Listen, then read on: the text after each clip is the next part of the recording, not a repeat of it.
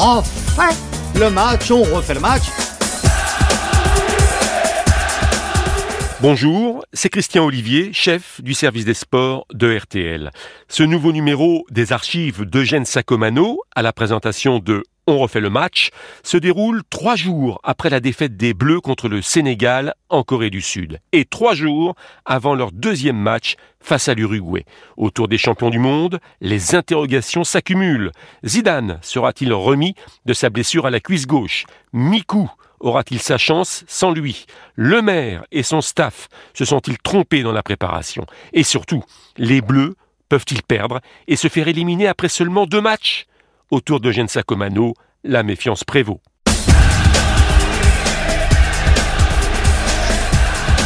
On refait le match avec Eugène Sacomano. On refait le match on refait le match depuis Séoul, bien entendu. On refait le match en parlant de l'équipe de France, en parlant des adversaires de l'équipe de France.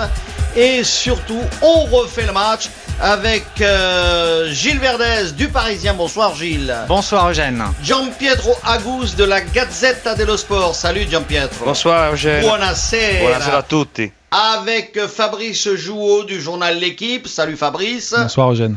Vincent Duluc, un habitué de l'émission. Salut Vincent. Eugène, bonsoir. Et on va tout de suite parler de l'équipe de France. Il est vrai qu'après la défaite devant le Sénégal, cette équipe de France est un peu secouée. On va pas dire qu'il y a crise, mais il y a tout de même interrogation. La première des interrogations, c'est de savoir si jeudi, c'est-à-dire dans trois jours, si jeudi, Zinedine Zidane, et on va commencer par là, sera ou pas sur le terrain. Alors on va se tourner vers euh, nos confrères de l'équipe qui annonçaient Zidane forfait. Donc Fabrice Jouot, Zidane forfait toujours? Ah bah je vais pas vous dire le contraire maintenant. Hein. C'est dans l'équipe ce matin, on maintient. Vous maintenez, vous maintenez, euh, donc Verdez, vous, vous n'êtes pas tout à fait d'accord. Bah, écoutez, euh, j'ai assisté à une partie de l'entraînement, donc euh, il était 17h et quelques lorsque Zidane a retouché le ballon, il a fait une heure d'une séance très poussée, footing, ballon, accompagnement, passe redoublée. À la fin de la séance, il souriait, il n'avait pas l'air d'un joueur qui est forfait. Euh, peut-être que l'équipe a pris un petit risque, mais peut-être qu'il sera forfait. Je ne sais pas s'il est officiellement forfait à l'euro. Quelle équipe a pris le risque L'équipe de France ou l'équipe l'équipe? L'équipe l'équipe. Ah. Alors Vincent Deluc, vous avez pris des risques ou vous aviez des raisons précises? Je pense qu'on avait des bonnes raisons. On, et on a toujours de bonnes raisons de croire qu'il sera beaucoup trop tôt pour que Zinedine Zidane retrouve sa place euh, jeudi soir en équipe de France. Et le risque serait trop important. Il faut quand même considérer que la Coupe du Monde est longue. À moins à moins de penser que l'équipe de France soit incapable de s'en sortir contre l'Uruguay sans Zidane, après déjà avoir euh, piétiné à ce point-là contre le Sénégal. Moi, je crois, je crois qu'effectivement, c'est ça le problème. L'équipe de France, elle est rentrée dans un, dans un vide psychologique. Il ne sait pas jouer sans Zidane. Et donc là, il faut que Zidane soit là. Et Zidane fait pour être là. Vincent, je suis quand même pas d'accord avec Jean Pietro. C'est pas que l'équipe de France sait pas jouer sans Zidane. C'est seulement vrai en partie. La, vraie, le vrai problème, c'est que c'est c'est Vincent, ça fait trois jours on parle que de Zidane depuis Jean Pietro, le problème, c'est de s'entêter à jouer sans Zidane comme on joue avec Zidane, c'est-à-dire ah, à garder le même système avec ou sans Zidane. C'est ça le problème. C'est pas de jouer sans. Fabrice Jouot. Bah, je suis forcément d'accord avec Vincent, comme toujours.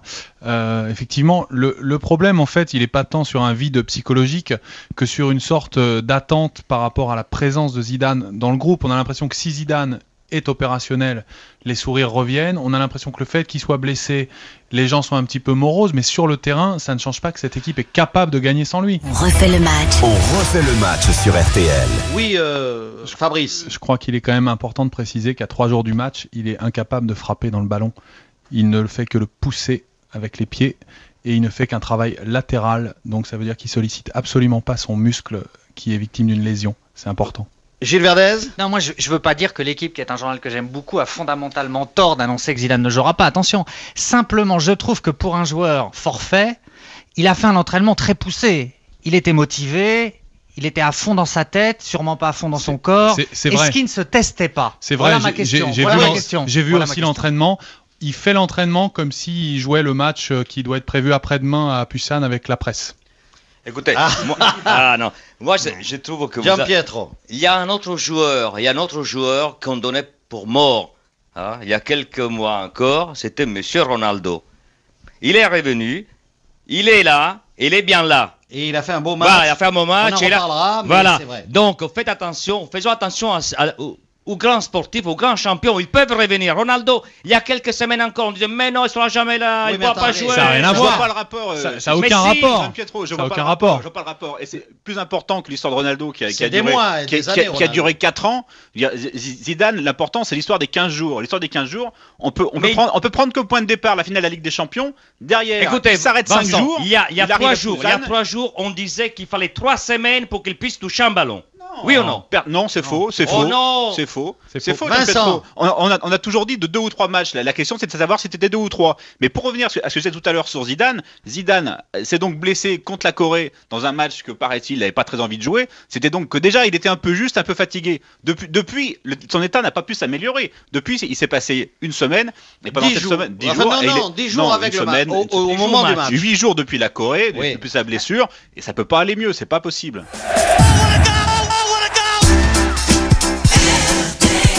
Alors, on peut parler maintenant de l'équipe sans Zidane, c'est-à-dire la vie sans Zidane en équipe de France. La vie sans Zidane, c'est quoi? Après la défaite du Sénégal, C'est pas grand-chose, hein. Soit une modification profonde euh, de l'équipe, soit très têtu.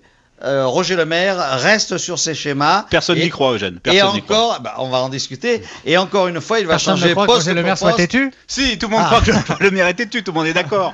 Mais personne ne croit qu'il va faire exactement la même équipe contre le Sénégal. Ah, écoutez, il a fait une confi- il y a Mikou qui a fait une confidence à Gian Pietro hier soir. Oui, Miku, et puis d'autres aussi. Vous Non, mais qu'est-ce qu'il vous a dit dit, Oui. Mikou Mais Miku, il dit, lui, il est prêt à jouer. Il se sent bien, il est prêt à jouer. Pauvre Je crois qu'il a- France. Pauvre France, mais Non, non, c'est pas ça. C'est que Mikou a dit le coach m'a laissé entendre Ouais, que voilà, je, je crois qu'il y a eu des si- discussions. il y a eu si des Zidane n'est pas là. Voilà. Il y a, il y a lui, il y a qui va rentrer. Non, je sais je pas, pense- il y a des choses qui se passent. Alors y a- Vincent Duluc, l'équipe. Ouais, je pense qu'effectivement, Roger Le Maire, il y a un mois, a dit à Mikou qu'il jouerait si Zidane n'était pas là. Mais, Mais de- après, entre temps, il a oublié que vérifié. Miko il était là. Voilà. C'est ça. non, mais il y a aussi autre chose. Moi, j'ai parlé un peu avec le joueur aujourd'hui. Je trouve que les joueurs, ils ont une bonne vie. Ils prennent des cafés avec les journalistes, ils discutent avec les gens, etc. Ils sont pas du tout inquiets. Ils pensent tous qu'il faut qu'ils ils aient dans la tête que Zidane n'est pas là. Et s'il est là, ils feront avec. Donc Voilà. euh, c'est c'est l'avis, Fabrice Jouot, c'est votre avis? Bah L'équipe. oui, oui, c'est, enfin, ce sont quand même des joueurs professionnels. S'ils n'ont Ouais. pas dans la tête que Zinedine Zidane euh, ne peut être absent et pas être à leur côté et que ça va être terrible s'il n'est pas là, c'est grave. C'est que c'est une équipe de quartier. Gilles Verdez, Mais le le problème, Parisien le problème, c'est que quand Zidane n'est pas là, la France n'est plus la même. On a beau retourner ça dans tous les sens. Il est tellement brillant, c'est le meilleur joueur du monde à l'heure actuelle. Il influence tellement le jeu de l'équipe de France que lorsqu'il n'est pas là, la France est en une Mais, donc, mais donc les autres, danger, les autres non. sont donc Parlez pas tous en même temps. Duluc, Duluc. C'est- C'est c'est d'abord la faiblesse du moment des autres qui mettent, qui mettent autant en relief l'absence de Zidane. Mais non, c'est le la- talent de Zidane, Non, c'est aussi la faiblesse du moment. Et L'absence de Zidane serait beaucoup moins spectaculaire. Si Thierry Henry Si- était en forme, si, un tel autre, hein, si, si on n'avait pas la moitié de Thierry Henry et si on est, si, si le quart de Wiltord, C'est lui qui fait gagner la Ligue des Champions au Real, c'est lui qui peut faire gagner la Coupe du Monde à la France. Certes, mais il n'empêche que même sans lui, l'équipe de France aurait dû battre le Sénégal. Ça reste une. On, on- on peut, on Ils peut quand même pas considérer que sous prétexte que Zidane n'est pas là, le Sénégal est supérieur à la France. C'est pas possible. Alors c'est vrai qu'il y a l'aveu, l'aveu de l'usure, l'aveu de la fatigue. Très. Et là, des points d'interrogation sur la préparation. L'autre jour, Arsène Wenger a fait un passage euh, ici à, à Séoul et il parlait de ces trois Anglais euh, titulaires dans, dans l'équipe euh, de France et qu'ils étaient non seulement usés par le championnat, mais que peut-être la préparation n'avait pas été euh, celle qui, qui devait avoir lieu. Ben, c'est, sûr, c'est sûr que si on regarde le buteur anglais hier euh, contre la Suède, on se dit que tous les joueurs d'Arsenal ne sont pas tous usés, quoi. Oui, Oui. enfin quand même à, sa- à cette réserve près que au niveau physique, maintenant qu'on a vu jouer à peu près toutes les grandes équipes, il est clair que deux équipes seulement sont vraiment justes, c'est la France et l'Angleterre. C'est vrai. Et c'est quand même pas tout à fait un hasard que ce, sur- dans l'équipe de départ contre le Sénégal, sur les 11 titulaires, il y avait 7 joueurs qui jouent en première ligue.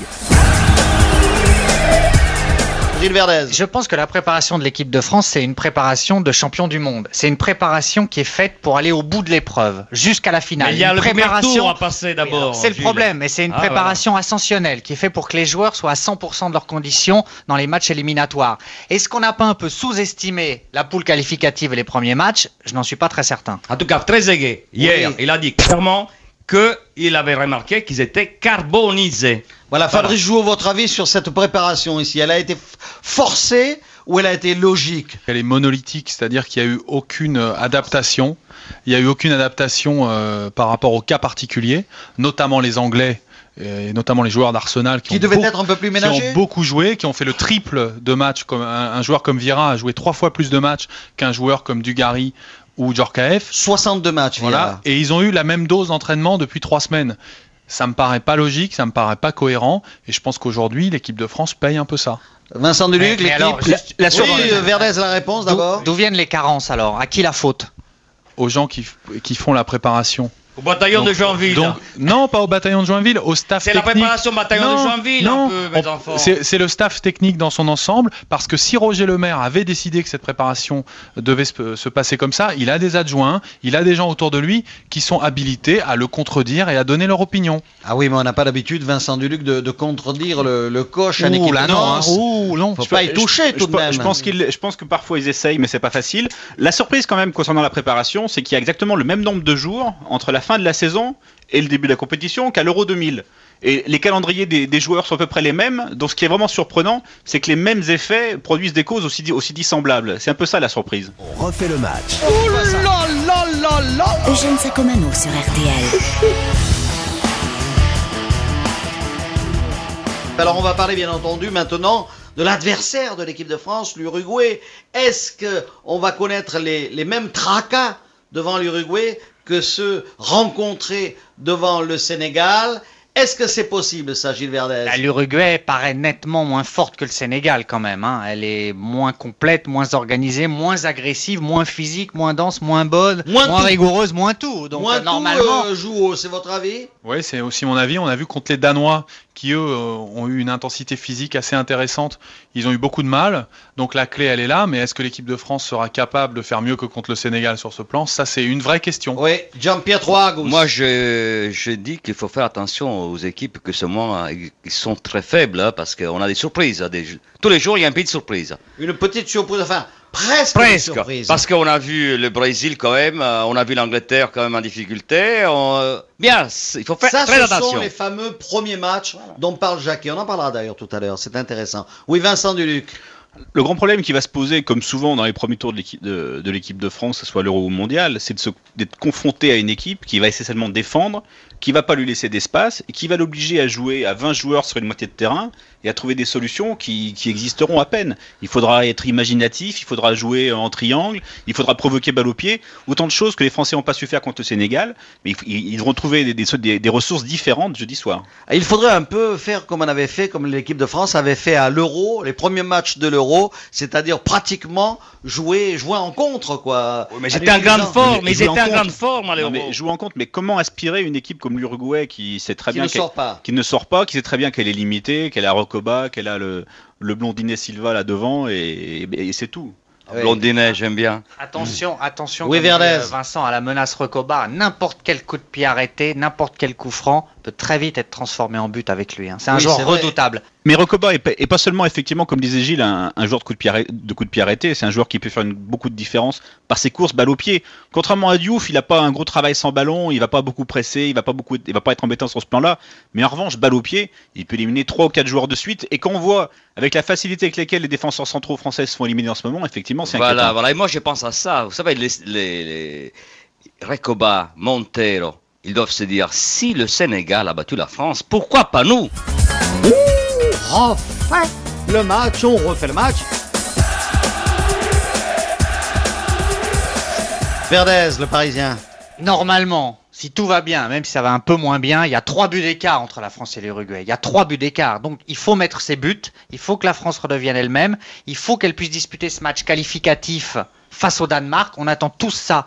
Et normalement, franchement, si les champions du monde sont à leur niveau, ils vont pulvériser l'Uruguay. Qui est très faible, qui est Il très n'y a, faible. il y a aucune crainte d'un accident, Vincent Duluc, non? Au niveau sportif, il n'y a pas vraiment de crainte. Effectivement, il y a trop de différences entre les deux équipes. La seule petite crainte, c'est cette espèce de, c'est cette espèce de sentiment impalpable que les Français ont été surpris par leur propre défaite et qui finalement, après cette défaite, ils affichent pas l'orgueil de, de, de champion du monde. Ils ont l'air je peu je suis pas d'accord avec Vincent parce Ouais. que moi j'ai parlé avec les, les- les joueurs aussi et il y a, ils sont un peu déçus Mais je crois qu'ils ont oublié. Mais ils devraient pas être un peu déçus, Jean-Pietro. Ils, devraient être terriblement déçus. Vincent. Ils pouvaient gagner 3 Ils ont eu combien d'occasions de but? Ça n'a pas marché. Bien, ça arrive. Ça, ça, arrive. Ça, c'est un argument perdant. Mais non, mais pas du tout. On pouvait gagner 3-1, c'est qu'on a perdu. Ils auraient pu gagner 3-1. Ils ont perdu 1-0. Il fallait gagner 3-1. C'est vrai qu'en tout cas, les joueurs ont ce discours. Hein. Les joueurs ne sont pas inquiets parce qu'ils se disent que le match tel qu'il s'est écrit ne se reproduira jamais. Que si on le redisputait, les Français gagneraient parce qu'ils ont une Heureusement qu'ils sont pas inquiets. Vous vous rendez compte de quoi on parle? On est en train d'évoquer l'éventualité d'une élimination de la France, championne du monde, championne d'Europe, au premier tour après seulement deux matchs. C'est heureusement qu'ils sont pas inquiets de ça. Heureusement qu'ils quand même un peu sûrs de leur force.